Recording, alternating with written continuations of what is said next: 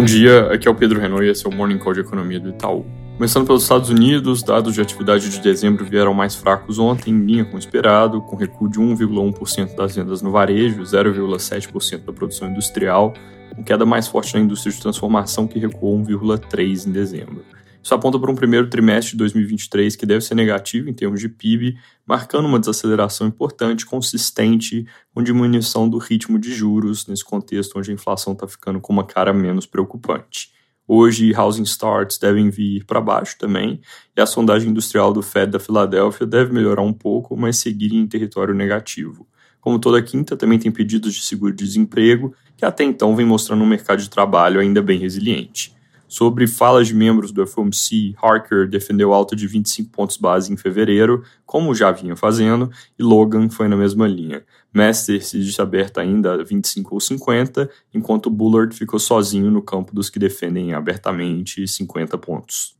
Aqui no Brasil, ontem o presidente Lula deu uma entrevista onde ele fez algumas afirmações bem fortes sobre temas econômicos, então hoje é importante monitorar como o mercado vai digerir as mensagens. A parte onde se deve prestar mais atenção, dado que o tema já ganhou alguma evidência recentemente, é no que ele falou sobre o Banco Central, dizendo que a independência é uma bobagem e questionando por que não se pode voltar para a meta antiga de 4,5%, reclamando que com a meta atual de 3,7, que na verdade é 3,25, o Banco Central precisa promover arroxo. Eu comentei dois dias atrás que as expectativas de inflação para 2025, que deveriam estar lá coladas nos 3%, subiram de 3,3% para 3,5%. É, suspeitas de que a meta eventualmente vai ser mudada ou de que o BC não vai ter autonomia suficiente para persegui-la são coisas que podem ajudar a desancorar essas expectativas e aí o trabalho de se conter a inflação fica muito mais difícil. E aqui vale lembrar que a inflação acaba sendo como um imposto altamente regressivo. Ela come a renda das famílias, principalmente das mais pobres, com efeitos contrários ao que tipicamente se almeja como objetivo de política pública.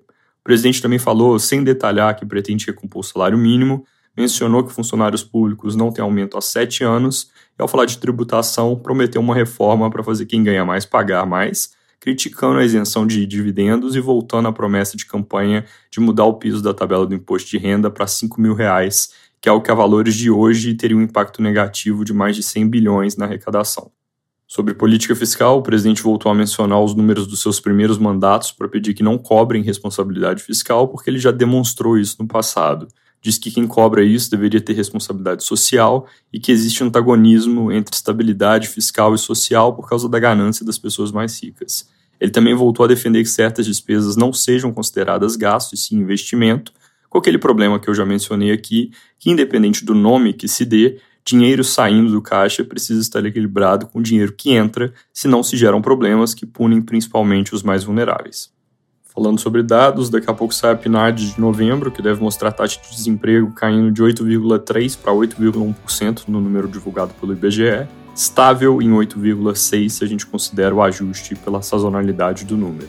O CAGED de novembro, que já saiu, e os nossos próprios indicadores mostraram uma desaceleração do nível de emprego e isso deve aparecer na divulgação de hoje também. É isso por hoje, bom dia!